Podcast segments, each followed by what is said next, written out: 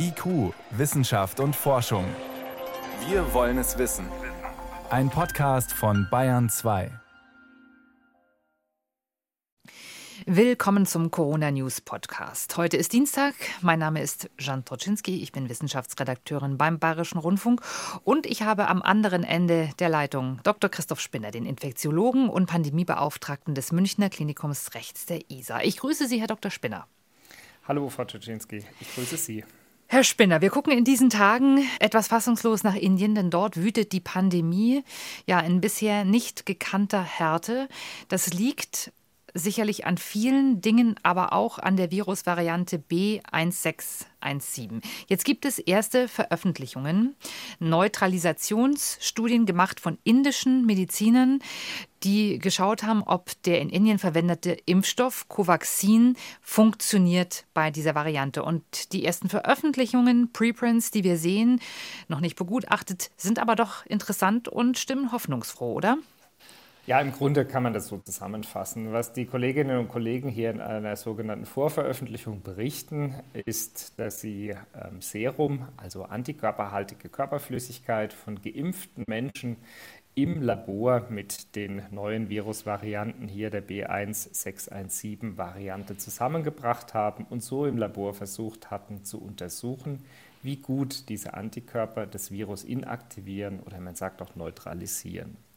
Und dabei zeigte sich, für mich allerdings nicht so richtig verwunderlich, eine nach wie vor gute äh, Neutralisationskapazität, denn die beiden Mutationen, die in der B1617-Variante im Oberflächeneiweißprotein, dem sogenannten Spike-Protein, beobachtet werden, führen zumindest nach allem, was wir heute wissen, nicht dazu, dass Impfstoffe wirkungslos werden. Und das an sich ist eine gute Nachricht, trotz aller schlechten Botschaften, die wir aus Indien die Tage wahrnehmen. Nun ist der Impfstoff, der dort verwendet wird, Covaxin, ein anderer Impfstoff als die, die wir hier in Europa verwenden. Was ist das für ein Vakzin? Es handelt sich dabei um einen Totimpfstoff oder ein Totvakzin. Das bedeutet, man hat Viren im Labor inaktiviert, also so verändert, dass sie sich nicht mehr vermehren können und nutzt diese, wie ganz viele konventionelle Impfstoffe auch funktionieren, indem man diese Virusbestandteile spritzt und das Immunsystem des Menschen dann darauf trainiert wird. Dieses Wirkprinzip funktioniert seit vielen Jahren sehr gut. Allerdings weiß man auch, dass die Effektivität dieser Todvakzine deutlich niedriger ist als der modernen sogenannten Zweitgenerationsimpfstoffe wie mRNA oder Adenovirus-Impfstoffe. Heißt also im Umkehrschluss, man kann erwarten, dass mRNA und Adenovirus-Impfstoffe deutlich aktiver als diese Totimpfstoffe sind, obwohl es bislang auf der Welt keine vergleichenden Studien zur Effektivität gibt. Also übersetzt heißt das, wenn es mit einem solchen Impfstoff funktioniert, dann sollte es mit den uns bekannten Impfstoffen auf alle Fälle auch funktionieren. Davon kann man ausgehen. Natürlich werden in Kürze auch Neutralisationsuntersuchungen aus dem Labor folgen. Ich will es mal versuchen, ganz vereinfacht zusammenzufassen. Die Veränderungen und Mutationen auf der Virusoberfläche von SARS-CoV-2, dem sogenannten Spike-Protein, führen dazu, dass entweder durch Impfung oder im Labor hergestellte Antikörper in der Regel etwas schlechter binden, denn das Schlüssel-Schloss-Prinzip erfordert, dass die durch die Impfung erzeugten Antikörper ganz genau auf dieses Oberflächenprotein passen. Verändert sich dieses Oberflächenprotein, kann es sich in der Regel leichter vermehren und die Antikörper binden etwas schlechter. Das heißt dann natürlich auch, dass die Wirksamkeit der Impfstoffe zurückgeht. Aber bislang war es selbst bei der brasilianischen und südafrikanischen Variante so, die übrigens eine vergleichbare Fluchtmutation mit sich tragen wie die jetzt B1617 indische Variante, dass alle zugelassenen Impfstoffe nach wie vor eine gute Schutzwirkung vor schwerem Covid hatten. Heißt also im Umkehrschluss, selbst im schlechtesten Fall verhindern die Impfstoffe zwar weniger Infektionen, aber schwere Covid-Infektionen mit Krankenhausaufnahme oder Tod werden weiter zuverlässig verhindert. Das heißt, für uns ist die Botschaft hier im Prinzip, äh, an der Impfstrategie muss eigentlich nichts verändert werden, außer dass nach wie vor gilt, schneller, schneller, schneller. Ja, ich glaube, Geschwindigkeit bei der Impfung ist der Haupterfolgsfaktor überhaupt. Nicht zuletzt auch deshalb, um die Anzahl der aktiven Infektionen weiter zu reduzieren. Aber mit Blick auf die letzte Woche konnte die Impfaktivität in Deutschland doch nochmal ganz erheblich erhöht werden. Und erfreulicherweise ist ja fast jeder vierte Deutsche bereits erst geimpft. Nochmal einmal die Frage, wir hatten das Thema am Rande auch schon im Podcast, aber würde sich eine solche Variante in Deutschland durchsetzen? Wir wissen ja, dass sie hier auch schon angekommen ist, äh, trotz jetzt Reiseeinschränkungen, aber sie wurde hier auch schon äh, entdeckt und sequenziert. Würde sie sich durchsetzen? Wäre es dann nicht trotzdem interessant, auch die Geimpften weiter zu testen, um zu erfahren, ob sie sich eben auch mit so einem neuen Erreger infizieren können, wenn auch nur leicht, und um zu sehen, wie der sich durchsetzt? Also ich glaube, hier stecken zwei Fragen dahinter. Zum einen, welchen Einfluss hätte die indische Variante B1617 im Verhältnis zu anderen bei uns zirkulierenden Varianten wie beispielsweise der B117? Und es ist durchaus denkbar, dass die B117-Variante sich noch besser verbreiten kann als die B1617, also die indische Variante, so genau weiß man das am Ende nicht. Auch in Indien wurde die B117-Variante zuvor berichtet. Jetzt ähm, erfahren wir auch aus dem Vereinigten Königreich, dass dort die indische Variante bereits zirkuliert. Welche der beiden Varianten jetzt wirklich einen Vorteil für die Vermehrung im Menschen mit sich bringt, lässt sich heute schwer vorhersagen. Aber zusammenfassend können wir davon ausgehen, dass weitere Varianten bei den anhaltend hohen Infektionszahlen immer mal wieder für die Verdrängung von vorherigen Varianten führen oder dazu führen. An sich spielt es auch keine Rolle, solange die Impfstoffe weiter gut vor allem vor den schweren Covid-Infektionen schützen, Je besser sie auch vor jeglicher Infektion schützen, desto höher ist dann die Schutzwirkung. Man nimmt ja heute an, dass vollständig geimpfte etwa um 60 bis 90 Prozent geringere Wahrscheinlichkeiten haben, mit SARS-CoV-2 infiziert zu werden. Und selbst wenn sie infiziert werden, sind die Viruslasten deutlich niedriger, die Infektionsdauern deutlich kürzer, heißt im Umkehrschluss, selbst wenn sich ein Geimpfter infiziert, ist die Wahrscheinlichkeit der Weitergabe des Viruses erheblich geringer. Man darf trotz allem nicht vergessen, dass wir heute ultrasensitive Labormethoden einsetzen, die auch sehr, sehr ja, klinisch inapparente, also komplett asymptomatische Infektionen detektieren können. Sie haben elegant übergeleitet zu unserem nächsten Thema, Herr Spinner. Wir haben gestern einen Impfgipfel gehabt und im Vorfeld dieses Impfgipfels ist eine heftige Diskussion darüber entbrannt, ob geimpfte Personen Freiheiten ja gewissermaßen zurückbekommen bzw. Erleichterungen bekommen.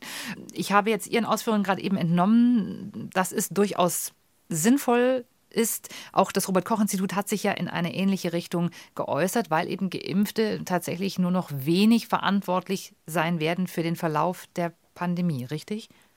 Also das Tückische von SARS-Coronavirus 2 ist ja, dass es sich vor allem verbreitet, bevor Symptome auftreten und dass bereits geringe Dosen des Erregers ausreichen, während Infizierte gleichzeitig mit sehr, sehr hohen Erregerlasten infiziert sind. Also alles Voraussetzungen, dass sich das Virus leicht überträgt. Die im Moment in Europa zugelassenen Schutzimpfungen führen, wie bereits ausgeführt, dazu, dass äh, Geimpfte, also vollständig Geimpfte, eine um 60 bis 90 Prozent geringere Wahrscheinlichkeit der Virusübertragung haben und selbst nochmal, wenn sie sich infizieren, geringere Viruslasten, geringere Wahrscheinlichkeit der Übertragung, sehr viel kürzere Virusausscheidung. Und deshalb ist die Schlussfolgerung des Robert Koch Instituts aus medizinisch-wissenschaftlicher Sicht ganz eindeutig.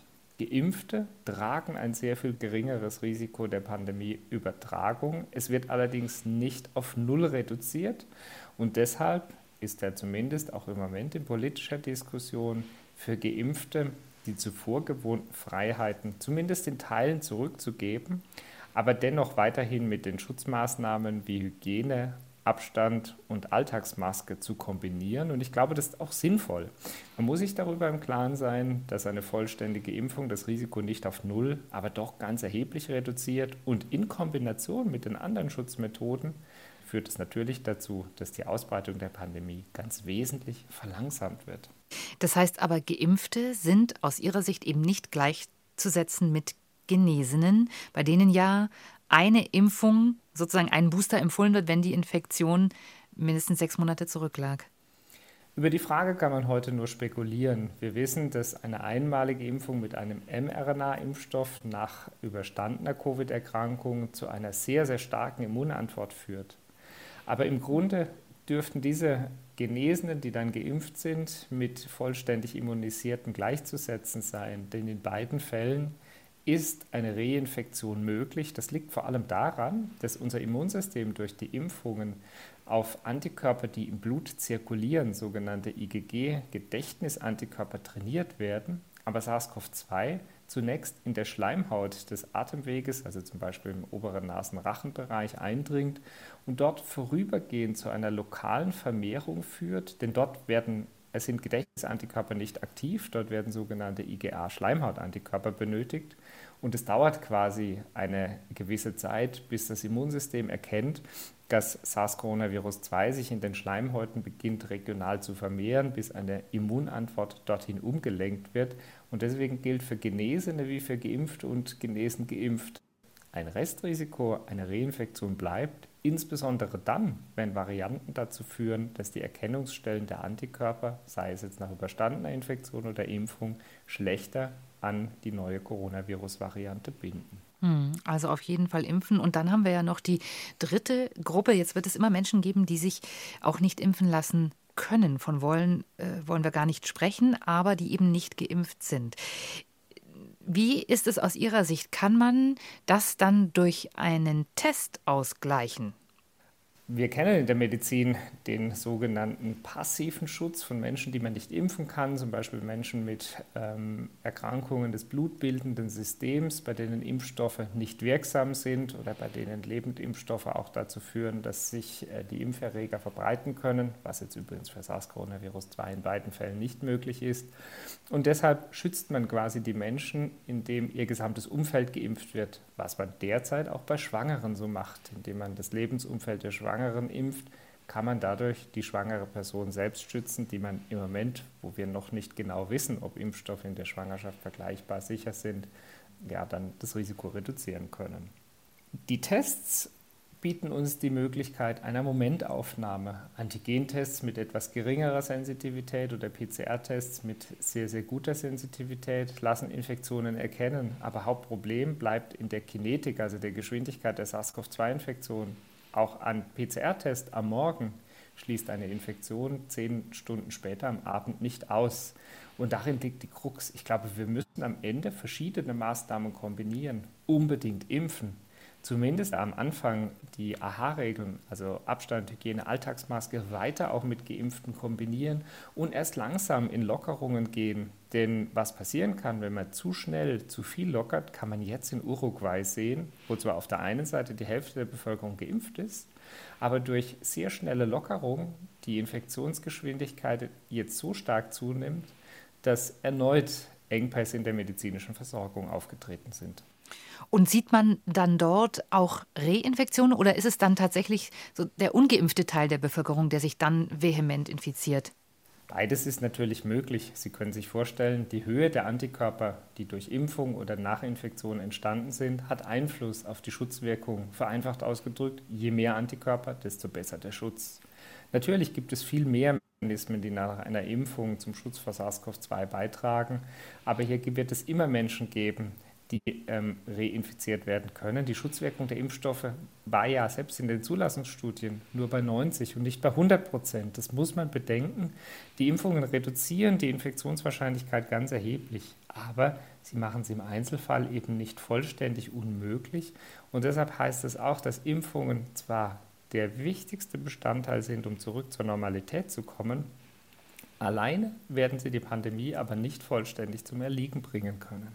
Und weil die Impfungen äh, so wichtig sind, schauen wir ja auch äh, ganz besonders und ganz genau auf die Impfungen, äh, die wir jetzt hier verwenden. Die Europäische Arzneimittelbehörde EMA in Amsterdam hat vergangene Woche nochmal eine jetzt sehr detaillierte Nutzen-Risiken-Abwägung zum Impfstoff von AstraZeneca abgegeben und hat genaue Zahlen geliefert nach Alter und nach Risiko zum einen ein eine solche gefährliche Sinusvenenthrombose zu bekommen und wie viele Todesfälle in dieser Altersgruppe verhindert werden, beziehungsweise auch welches Risiko eben die Altersgruppe hat, überhaupt einen gefährlichen Verlauf mit Todesfolge äh, zu nehmen. Und äh, da kam, ich sage mal ganz verkürzt raus, dass äh, für die Menschen durchaus auch ab 30 der Nutzen, das Risiko auf alle Fälle überwiegt, was Sie, Herr Spinner, vermutlich nicht überrascht hat. Nein, überhaupt nicht. Ich finde aber dennoch, was die Europäische Arzneimittelagentur hier gemacht hat, ist ein sehr, sehr schönes und anschauliches Mittel, um die Risiken gegenüberzustellen. Denn eigentlich sind wir in der Medizin gewohnt, dass ein potenzieller Nutzen stets einem potenziellen Schaden gegenübergestellt werden muss. Oder anders ausgedrückt, in der Medizin ist nichts ohne Risiko. Und so hat die Europäische Arzneimittelbehörde beispielsweise die Wahrscheinlichkeit eines Todes äh, in der Altersgruppe pro 100.000 Einwohner dem Verhältnis der Autoimmunthrombopenie mit Sinusvenenthrombosen gegenübergesetzt und in verschiedenen Szenarien, also einer Wahrscheinlichkeit der Infektion, ausgewertet. Und nimmt man einmal an, dass die Infektionsinzidenz bei 400 pro 100.000 Menschen liegt, dann würde beispielsweise in der Altersgruppe der 30 bis 39-Jährigen zwei Todesfälle erwartet werden, während 1,8 pro 100.000 Fälle von einer Autoimmunthrombose äh, erwartbar oder Autoimmunthrombopenie mit ähm, Thrombose erwartbar wären. Sie hatten es schon ausgeführt. In dieser Situation schneidet sich das Risiko. Betrachtet man hier beispielsweise die 60- bis 69-Jährigen, würde man 25 pro 100.000 Todesfälle erwarten, während nur ein einziger Fall pro 100.000 ähm, Immunthrombopenie mit Sinusvenenthrombose erwartbar wären. Also ganz plastische Möglichkeiten, um Menschen das Risiko in Zahlen begreifbar zu machen. Und die Europäische Arzneimittelbehörde kommt am Ende ja zum Schluss, in einer Situation, wo wir ungebrochen hohe Infektionszahlen sehen, überwiegt das Risiko, äh, überwiegt der Nutzen, das Risiko der AstraZeneca-Vakzine ganz deutlich. Heißt aber im Umkehrschluss natürlich auch, je besser die Pandemie in Zukunft kontrolliert ist, desto nachteiliger wird dann das Risiko-Nutzen-Verhältnis auch für AstraZeneca. Ich glaube aber dennoch, dass der Weg der richtige ist. Wir müssen für die jetzige Zeit Impfstoffe bereitstellen und weitere Studien sind notwendig, um die Sicherheit und Effektivität der Impfstoffe weiter zu verbessern. Also gut möglich, dass man beispielsweise schon in einem halben Jahr zu anderen Empfehlungen käme. Die Zahlen der EMA zeigen auch, dass zum Beispiel bei jungen Menschen, äh, ab 20 Jahren ist das ja aufgeschlüsselt dort, sozusagen diese Risiken-Nutzen-Erwägung dann eben eine andere ist. Also ich sage mal, die ganz Jungen haben sozusagen den wenigsten Nutzen von einer solchen Impfung. Vor diesem Hintergrund würden Sie sagen, wenn sich jetzt ein junger Mensch impfen lässt, ist es dann tatsächlich richtig, auf eine andere Art Impfstoff, also sprich mRNA-Impfstoff zurückzugreifen? Ich glaube tatsächlich, dass es am Ende eine Risiko-Nutzen-Abwägung bleibt, denn äh, die Zahlen, die ich jetzt genannt hatte, hatten Todesereignisse mit Autoimmunthrombopenie und ähm, Embolien verglichen. Tatsächlich ist da nicht jede Immunthrombopenie tödlich und es gibt Behandlungsmöglichkeiten. Also an sich war das schon der konservativste Vergleich, den man machen kann. Dennoch, das Risiko für Autoimmuninfektionen ist vor allem bei jüngeren Frauen am höchsten. Deshalb kam die Ständige Impfkommission in Deutschland ja auch zur Auffassung, die AstraZeneca-Vakzine eben bevorzugt bei Menschen über 60 einzusetzen, die ein besonders geringes Risiko dieser Autoimmunthrombopenie haben. Das heißt nicht, dass es bei Null ist, aber es ist eben besonders gering. Also in einer idealen Welt würde man jüngeren Menschen natürlich bevorzugt alternative Impftechnologien, hier beispielsweise die mRNA-Vakzine von äh, BioNTech Pfizer oder Moderna anbieten aber ganz entscheidend kommt es dabei auf die Verfügbarkeit an. Und mit der jetzigen Möglichkeit, dass Menschen sich auch aus freien Stücken entscheiden können, die AstraZeneca-Impfung zu erhalten, glaube ich, hat man einen sehr pragmatischen Weg gefunden, um auf der einen Seite die Impfkampagne so gut wie möglich zu beschleunigen, Menschen individuell so gut verfügbaren Schutz vor schwerem Covid anzubieten wie möglich und gleichzeitig auch dem Risiko-Nutzen-Verhältnis Rechnung zu tragen. Und wir sollten an dieser Stelle auch nicht vergessen, das ist ein bisschen unterm Radar gewesen die letzten Wochen, dass eben auch bei den mRNA-Impfstoffen durchaus Nebenwirkungen auftreten können. Ähm, jetzt ist vor einigen Tagen äh, ein Bericht aus Israel gekommen, äh, wo Herzmuskelentzündungen beobachtet wurden nach äh, BioNTech-Impfungen, vor allem bei Männern. Noch ist völlig unklar, ob das jetzt ein lediglich zeitlicher Zusammenhang ist oder tatsächlich ein kausaler. Aber auch das Paul-Ehrlich-Institut hat in einem Sicherheitsbericht Anfang März solche Fälle für Deutschland berichtet. Muss uns das jetzt beunruhigen, Herr Spinner? Also zunächst nicht.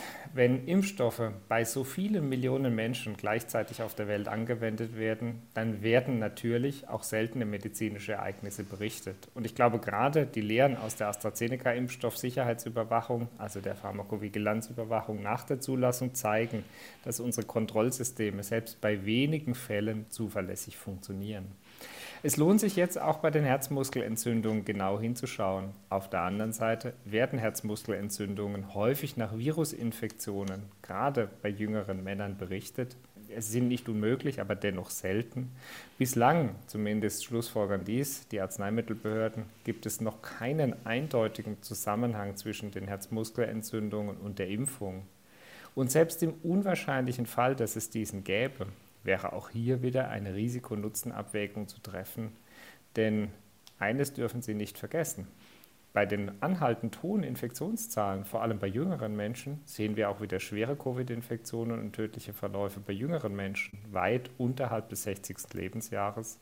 Und auch SARS-CoV-2 macht in mehr als in jedem zehnten Fall eine Mitentzündung des Herzens und könnte vielleicht auch ein ganz wesentlicher Teil für die andauernde Symptomatik im Sinne von Long-Covid sein.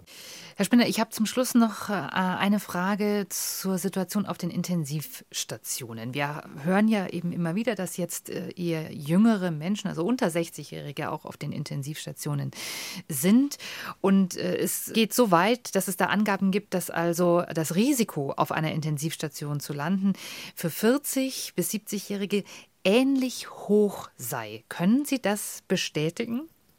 Also ich glaube, diese Frage ist ganz schwierig zu beantworten, denn tatsächlich hängt die Wahrscheinlichkeit des Intensivaufenthaltes nicht nur davon ab, wie häufig Infektionen in den einzelnen Bevölkerungsaltersgruppen gesehen werden, welche Vorerkrankungen vorhanden sind, sondern eben auch, wie das gesamte Infektionsgeschehen ist, also welche Möglichkeiten es zur Therapie gibt, ob bereits geimpft wurde, wann die Krankenhausvorstellung erfolgt.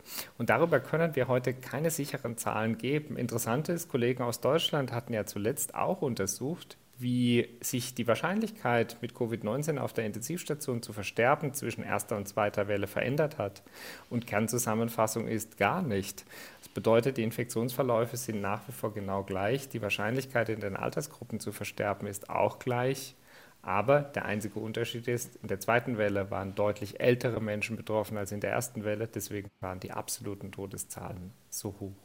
Und mein persönlicher Eindruck ist auch jetzt in der dritten Welle, es hat sich wieder etwas verändert, weil die älteren Menschen mit dem höchsten Risiko für schwere und tödliche Verläufe bereits ähm, geimpft sind, sehen wir diese weniger in den Kliniken, dafür aber wieder sehr viel mehr jüngere Menschen auch auf den Intensivstationen, wie dies im, äh, zu Beginn der ersten Welle der Fall war.